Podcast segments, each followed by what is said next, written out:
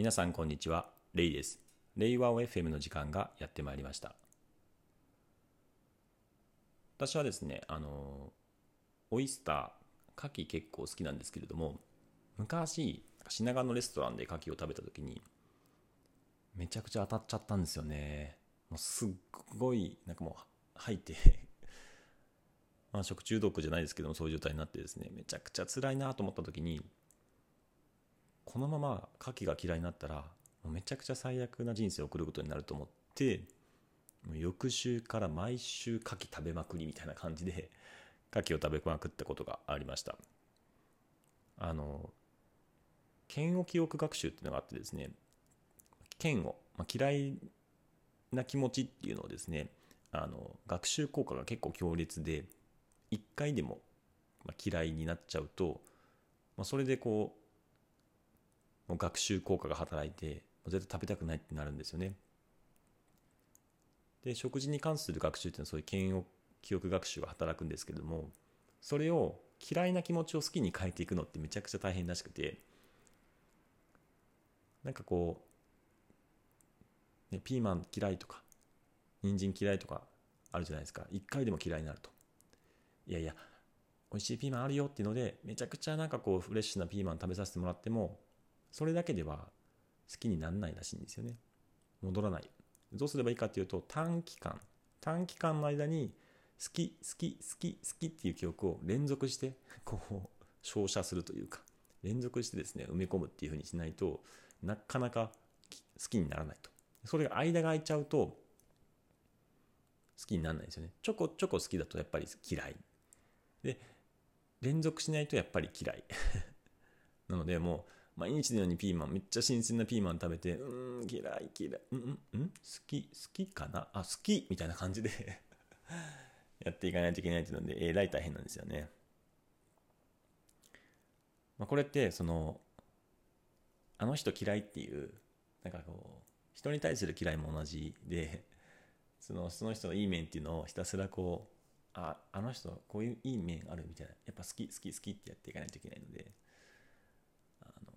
まあ、以前の放送でもやったようにシャドウですね。人間のシャドウっていうのを見た時に嫌いっていうふうに反応してしまうんですけどそこをね好きって変えるって極めて難しいんですよね。本題なんですけれども最近心理学的経営という、まあ、本をですね改めて読む中で思ったのがある意味こう将来が見えない不確実性が高い時代でこう成長がもうないようなそういう時代だとこう若い人もですねこう働く意義とか意味っていうのをなかなか見出しにくくてですね。やっぱ自分らしさとかっていうのを発揮したいとかあるいはま不安だからこう成長していきたい。自分の価値をね尊厳を生かすっていう意味でも裁量が欲しいっていうので、まあ、就職する人もですね成長とかやりがいとか裁量っていうのを求めているっていうのが多くなってきているんですけれども、まあ、心理学的系の中でですね、まあ、いわゆるそういったところをですねあまりこう中高年というかこうシニアな人は抑圧してきて生きてきて自分が本当に何がしたいんだっていうのが分からないまま、まあ、中年の危機じゃないですけども改めて自分って何だったんだろうって振り返った時にあ本当はこういうことがやりたいんだっていうのを 感じて今までの人生は何だったんだっていうそういうショックを受けてですねある意味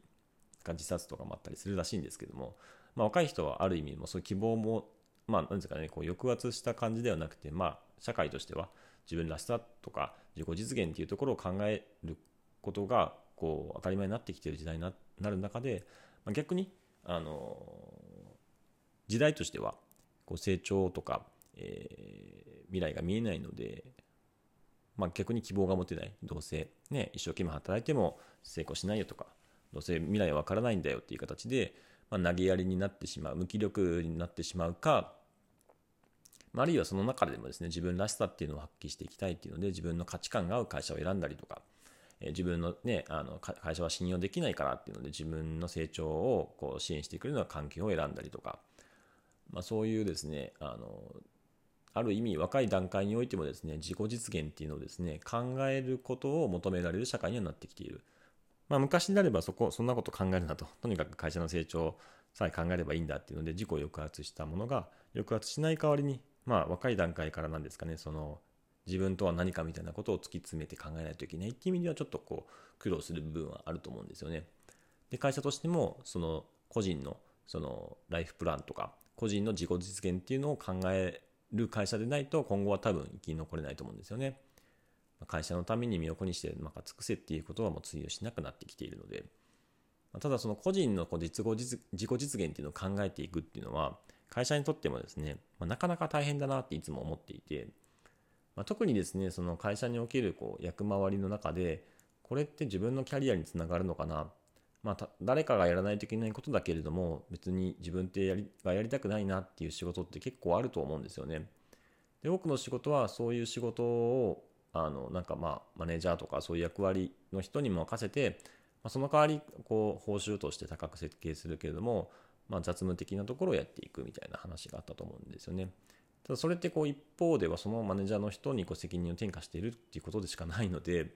あの会社全体として見ると単に幸せを作ってるだけなんですよね。そう考えた時に、まあ、なるべくなるべく個人の実己実現っていうのをこう最大化していこうと思った時にそのマネジメントの役割をしっかりとこう棚卸しして必要のないマネジメントの役割はなくしてで細分化をしていく中でその細分化した役割このピンポイントの部品であれば私やりたい。このピンポイントの役割であれば私やりたいっていうのはですねより切り出していってそれやりたい人にこうやってもらう。で最後残ったいやこれさすがにみんなやりたくないかなっていうやつはあのみんなで持ち回りで当番制にしてやっていくっていう形で、まあ、役割分担していくんですけれども、まあ、そういうふうにしていく中でもやっぱりこう誰もやらないところとかその抜け落ちてしまうこととかっていうのがあるのでそこをまあいよいよマネジメントの役割を担う人があの担当していくことになるのかなあるいは外部委託化していくことになるのかなとは思うんですけれども。まあ、そこはですね、やっぱりみんなのためにやりたいっていう価値観が強い人がですね、やることによって自分の存在価値っていうのをですね、会社の中でこう感じ取れることができる。で、かつですね、あの、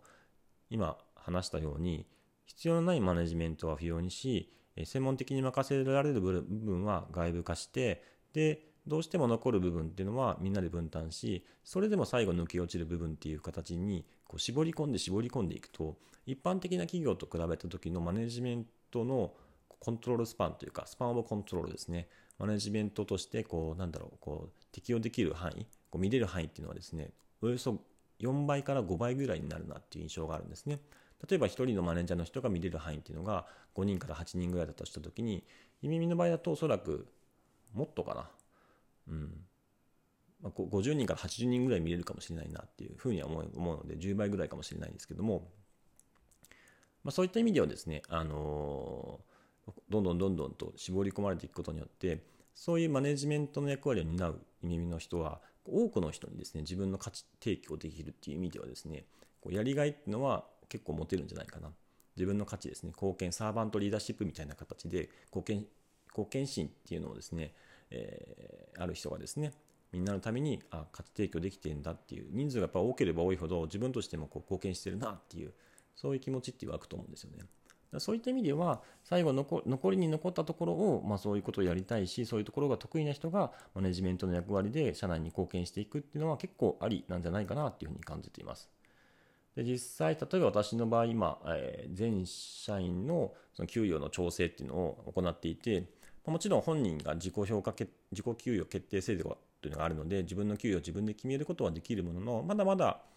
およそ8割ぐらいの人は自分でなかなか決めずに、まあ、大体期間が経過する中で私が提示するプロポーザルのですね年収レンジこれぐらいからこれぐらいで上げたらどう？っていう、まあ、そういう提示を受けて、まあ、じゃあ上げようかなっていう形で上げることがほとんどなんですよね。まあ、これがもうちょっと進んでくればおそらく7割ぐらいの人6割7割の人に収まってくるのかなと思うんですけども、まあ、それでもその社員が250人いるとすると6割7割だと150人とか170人ぐらいになったりするので、まあまあ、まあまあ多いんですよね。でも、あのマネジメントのこう最適化を今しているので、その給与とかっていうのを決めるのっていうのはそんなに負担ではない、まあ、負担ではないって言ったらちょっと嘘なんですけども、毎週一応その給与をこう考える時間っていうのをルーティンで、習字のルーティンで設けていて、まあ、えー、どれぐらいだろうな、15分から20分ぐらいは少なくともこのこのタイミングで給与を考えないといけないのかっていうルーティンでやっていて、まあ、それでこう回せてはいるんですけども、まあ、その時間をですね2倍に増やせば、えー、おそらく500人ぐらいまでは見れるし、まあ、2倍に増やしたとしてもですね大体1ヶ月、まあ、3時間ぐらいかければできるですし、まあ、500人ぐらいはいけるかな。1000人ぐらいもできなくはないものの、まあ、めっちゃ大変になるだろうなとは思うのでその段階になるとちょっとシステム化をしたりとか役割分担する必要があるなとは思っているんですけどもこういうふうにですねなんかこう組織設計の力システムとシステムとツールなどのシステムとその設計ですね役割設計っていうのをうまくやることでそのスパンオブコントロールっていうのがなんか10倍ぐらいできるなっていうふうに正直感じてます。